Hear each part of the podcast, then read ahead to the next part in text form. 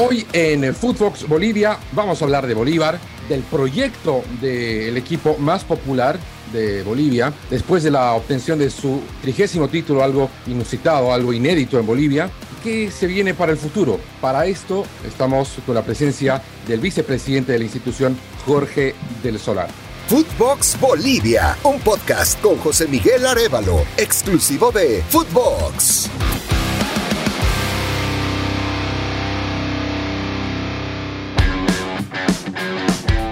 Jorge, eh, que además nos está regalando un poco de su día, del día de su cumpleaños. Muchas gracias por estar con nosotros. Eh, felicidades por el título, felicidades por el cumpleaños. ¿Qué se está preparando para Bolívar después de un logro que se lo ha perseguido varios años? ¿Qué tal, José Miguel? Un saludo, muchas gracias. Eh, bueno, sí, ha sido dos años o casi tres de, espera y para nosotros es, mucho tiempo. Toda la pandemia nos pescó en un mal momento como, como institución, pero afortunadamente ya desde finales del 2021 se enderezó el camino y ahora los logros han empezado a llegar. Este título que era ansiado, el número 30, ya está en nuestra, en nuestra vitrina de copas y nosotros muy contentos. Bueno, y para nosotros esto es una rueda sin fin. Inmediatamente terminó el torneo, un poco de festejo y al día siguiente a trabajar, planificar lo que viene. Lo que viene para nosotros en el corto plazo es la iniciación del torneo clausura con el que vamos a ir con todo para ganarlo. Eh, también viene la Copa Bolivia, viene con el torneo de reservas, etcétera. Entonces, ya en el mediano plazo, un objetivo importantísimo es la Copa Libertadores. Ahora tenemos un tiempo bastante importante para hacer una planificación como corresponde y poder tener una buena participación en Copa Libertadores 2023, que ese es el objetivo importante a partir de ahora. Cuando uno mira en perspectiva los títulos, los logros, las victorias, estas toman un valor diferente cuando se toma en consideración los momentos más difíciles.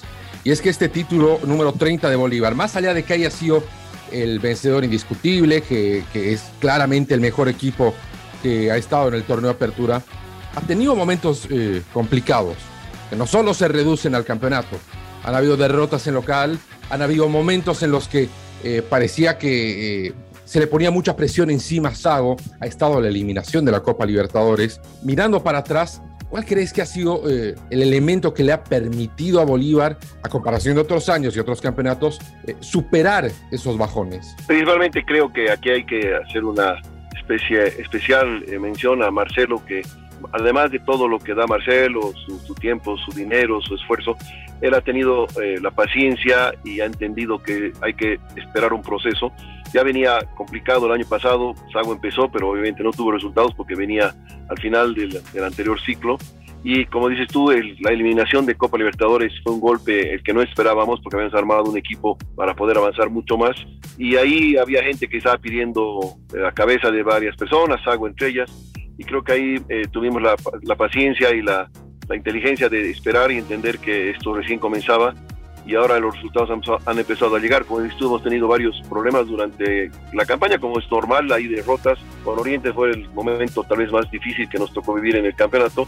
Afortunadamente pudimos vencer esa etapa, pero creo que es una combinación de, de buenas decisiones, digamos así, y creo que la, la paciencia y la inteligencia de entender que hay que darle tiempo al proceso eh, es importante porque en Bolivia estamos acostumbrados a los cambios inmediatos cuando las cosas no salen bien, pero si tenemos paciencia las cosas empiezan a funcionar y es lo que ha estado pasando con, el equipo. ¿no? Algo que se ha percibido en todo el entorno de Bolívar, ¿no? solo en el primer equipo, no solo en el cuerpo técnico o en la dirigencia, sino también eh, un elemento tan importante como son los hinchas, es que eh, se han puesto detrás de los objetivos. Eh, uno ve otras instituciones en las que hay eh, grietas, en las que quizás por la falta de resultados o por situaciones que tienen que ver con la institución, hay uno, dos, tres bandos que están eh, constantemente enfrentados.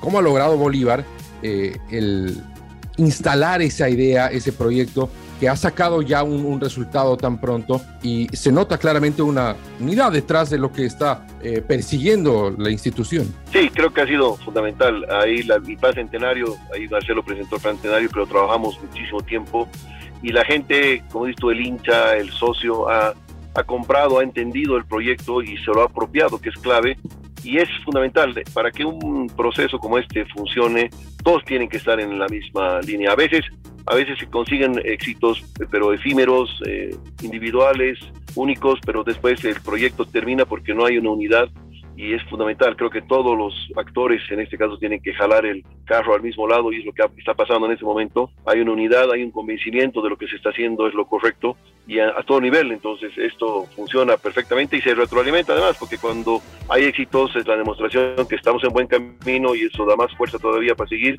y es un círculo virtuoso que, que comienza a funcionar y ojalá que podamos tener un largo tiempo en esta lógica y podamos cumplir todos los objetivos del plan centenario y celebremos todos año a año torneos y sobre todo ya el centenario llegando a un momento importantísimo para el club. Ahora, eh, se ha presentado un plan centenario, eh, se ha hablado de todo lo que se busca conseguir a futuro Bolívar desde eh, la parte de infraestructura, de la parte de, desarrollo, que lleva a pensar a la, a la, familia de Bolívar que esta es la, la, este es el proyecto que se va a conseguir. Porque es cierto, se han presentado desde que aparece en el espectro Marcelo Claure varios proyectos, no todos ellos se han podido eh, concretar. ¿Qué hace pensar que este sí es eh, el momento de Bolívar? Bueno, principalmente hay una conjunción de factores, digamos, que han, han convergido en, esta, en este momento. El tema, como dices, de infraestructura es clave. Ya finalmente, después de muchos años de trabajar para ordenar la casa, cuando Baiza y Marcelo se hacen cargo del club venía en un momento muy complicado. Yo me tocó estar en la parte administrativa en ese momento. Teníamos como 72 juicios laborales y una serie de problemas adicionales, anotaciones preventivas de todos los activos del club, etcétera. Y se ha ido trabajando y corrigiendo y arreglando todos los problemas. Ya llegó un momento en que eso ya pasó a, la historia, al pasado. Afortunadamente se pudo enmendar todos esos problemas. Y venía el siguiente paso, el siguiente paso ya es el legado, ¿no? Y, eso era toda la la construcción del de Centro de Alto Rendimiento de la Nanta, que es una realidad que estamos a, pocas semanas ya de tener completado y inaugurarlo formalmente. las academias en Santa Cruz, que también ya están trabajando. Y bueno, finalmente, a través de la asamblea que se realizó hace 10 días atrás, se aprobó todo el proyecto para la demolición y construcción del nuevo estadio. Entonces, toda la parte, eh, digamos, de infraestructura es, es, muy sólida y está en, buen camino. Ah, además de eso, tenemos un proyecto muy ambicioso de socios que ha empezado a funcionar bien. Estamos ya sobre los 5.000 socios.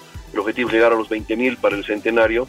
Eh, y eso le va a dar una sostenibilidad económica también y autosostenibilidad, digamos que es lo que se busca al club, que creo que es fundamental. Pero todo esto va de la mano y es fundamental la parte deportiva, porque finalmente somos un club y un equipo de fútbol y los, nuestros hinchas eh, están muy felices con toda la parte institucional y infraestructura, pero pero exigen los resultados deportivos, que es, que es fundamental, y afortunadamente a través de una planificación, de un trabajo serio, de un, de, un departamento de scouting muy fuerte y de nuestra relación con el Grupo City, creo que también es muy importante mencionarlo, creo que también la relación con el Grupo City en ese momento nos ha dado una, una plataforma y un espacio para poder desarrollarnos y aprender eh, modos de trabajar mucho más eficientes de primer mundo y eso está también reflejándose en el día a día de scouting de jugadores, de técnicos, de análisis. Tenemos softwares de análisis a través de ellos, así que realmente es un momento ideal. Eh, casualmente hoy día también se ha anunciado que cinco jugadores nuestros eh, jóvenes menores de 20 años van a ir a Portugal y a Dinamarca a tener una experiencia de seis meses a jugar en equipos de segunda división allá. Eh, que eso es aparte de la, de la relación que el Grupo City es una relación que mantenemos nosotros hace años con, con, estos equipos y sus, y sus dueños. Y también va a haber un programa pronto con el City para también llevar jóvenes a otros equipos del City. O sea que es como te decía, una convergen muchos factores positivos y es una rueda que empieza a girar y que empieza a tener resultados en muchos, en muchos sectores, que es lo importante. Hablabas de lo deportivo y ahí quiero eh, abordar ya más en la actualidad del, del, fútbol boliviano y su contexto. Eh, pienso que para no embriagarse en las victorias o hundirse en las derrotas, es eh, pertinente ponerles un, límite de tiempo, ¿no? una fecha de expiración. Se ha logrado un título, se ha celebrado. Ok, ¿qué pasa después del título? Más aún cuando queda una temporada en la que económicamente Bolívar ya no puede sacar más rédito. ¿Cómo se encara esta temporada? Eh, se va a buscar promover juveniles, se va a buscar afianzar el equipo, cómo eh, encaja un logro a mitad de temporada en un proyecto como el que quiere llevar adelante Sago. Bueno, creo que es importantísimo, primero porque teníamos un nivel de presión todos, Sago por supuesto, y toda la estructura y toda la organización para salir campeones. Eh, el bolivarismo es exigente y íbamos, como decías tú, desde el 2019 sin tener un título y eso es mucho tiempo para, para la institución, o sea que haberlo ganado ha sido muy importante porque eh, baja esa presión y ahora vemos el, panorama de otra forma, mucho más tranquilos, digamos así. Pero los objetivos se mantienen intactos del día a día. Nuestro objetivo ahora es ganar. El, el dinero es importantísimo, por supuesto, nos ayuda a toda la parte de, presupuesto, pero nosotros también ganamos por la gloria, por las estrellas, somos el equipo más ganador y eso tenemos que seguir manteniéndolo. Eh, un poco la, dentro del plan centenario la propuesta es ganar al menos uno de, de cada dos torneos del año, obviamente si se puede más mejor y ese va a ser el objetivo ahora. Vamos a tratar de conseguir el torneo clausura y también la Copa Bolivia. Además este año es un año particular, eh, la Copa Bolivia tiene un premio económico importante y hay una Supercopa que eh, encuentra a los campeones de los torneos para hacer un mini torneo, digamos así, que también tiene un monte económico. Así que vamos a tratar de, de ganar todo eso para además de la gloria y de, la, de, la, alegría de ser campeones otra vez, poder eh, ingresar a las arcas esos premios que hay. Así que es un, es un objetivo importante. Además, como dices tú, tenemos un grupo de jóvenes que estamos afianzando en el día a día importantísimamente. Creo que hemos, eh, es, un equipo que tiene el promedio de edad más, más bajo de, de, todo el fútbol profesional, pero además con muchísimos jóvenes de menores de 20 años que, que están teniendo oportunidad de jugar eh, y consolidándose y obviamente tener un equipo eh, base, digamos, mucho más fuerte y mucho más afianzado para lo que viene la Copa Libertadores del próximo año, que es importantísimo. Siempre hay cosas que mejorar, habrá que hacer algunos retoques en algunos lugares en su momento, pero estamos muy contentos con lo que estamos teniendo en el equipo y creo que el equipo todavía está en una etapa de crecimiento y puede ir a, dar mucho más en los próximos meses. Jorge, no quisiera que pase esta oportunidad de conversar contigo para abordar un tema brevemente, ¿no? Que lo tocaste la semana pasada en la radio sobre eh, los eh, jóvenes paseños. Ha generado repercusión, por supuesto, pero no deja de ser cierto. La poca cantidad de futbolistas paseños que terminan llegando al fútbol profesional porque hay otras, otros intereses de por medio. Voy a ser más directo en la pregunta. ¿Por qué los aficionados o los fanáticos del fútbol paseños jóvenes preferirían ser más hinchas de Bolívar que jugadores de Bolívar. Pensemos en aquellos que tienen aptitudes, por supuesto. Es un tema cultural, sí, las declaraciones lastimosamente fueron mal interpretadas y yo creo que no vale la pena ahondar en eso, pero más allá eh, hay un poco interés en general en, La Paz sobre, sobre el fútbol, eh, o, por lo menos menor que en otras ciudades. Nosotros hemos constatado cuando hemos hecho eh, pruebas y, abiertas para jugadores, para obtener jugadores, en Santa Cruz, en Cochabamba, en Tarija hemos tenido por arriba de los 700, 800 chicos a probarse eh, y en La Paz no han pasado a los 80. Entonces hay claramente hay una, hay una falta de interés, creo que hay que, es un tema cultural y de actualidad, creo que hay otros intereses en, la juventud de, La Paz y en la niñez y tal vez es una responsabilidad nuestra y de todos los equipos de La Paz y sobre todo de Bolívar que es el más grande, de lograr eh, volver a enamorar a, los jóvenes para que, para que quieran jugar fútbol, quieran jugar en el Bolívar y quieran vivir de esto. Eh, estoy seguro que hay muchísimo talento, pero a veces ese talento lo perdemos por falta de oportunidad y por falta de interés, así que vamos a trabajar para tratar de recuperar eso en los años que vienen. Seguro será una tarea pendiente, una de las grandes instituciones en general, ¿no? Y particularmente, por supuesto, en el área que es el fútbol, el fomentar el eh, incentivar esto porque no hay niño amante del fútbol que no quiera jugar en un equipo de fútbol. Y eso es lo que a uno se pregunta, ¿por qué preferirían quedarse en ser hinchas de un equipo y no ir todo el camino y, bueno, ser algún día futbolista o referente de ese club? Pero eso será tema para otro momento, Jorge, eh, que no sea la última vez, porque de verdad, y no solo de Bolívar, sino que podemos charlar de fútbol todo el día y sería una charla muy fluida. Te agradezco mucho por acompañarnos. Eh, los felicito por eh, una mitad de temporada que ha marcado el título número 30 con la capacidad de superar momentos complicados. Y en particular te felicito porque hoy cumples un año más de vida. Jorge, muchas gracias. Muchas gracias, Miguel. Gracias por la invitación. Te felicito por el programa. Yo soy un habitual consumidor de Footbox. Lo tengo en mi Spotify. Lo veo, lo oigo cada semana. Así que te felicito por la iniciativa. Y a tus órdenes. A mí me encanta hablar de fútbol. Por supuesto, el Bolívar que me apasiona y ojalá que podamos repetir esta charla y entrar a temas más específicos. Un abrazo grande y hasta siempre. Footbox Bolivia con José Miguel Arevalo, podcast exclusivo de Footbox.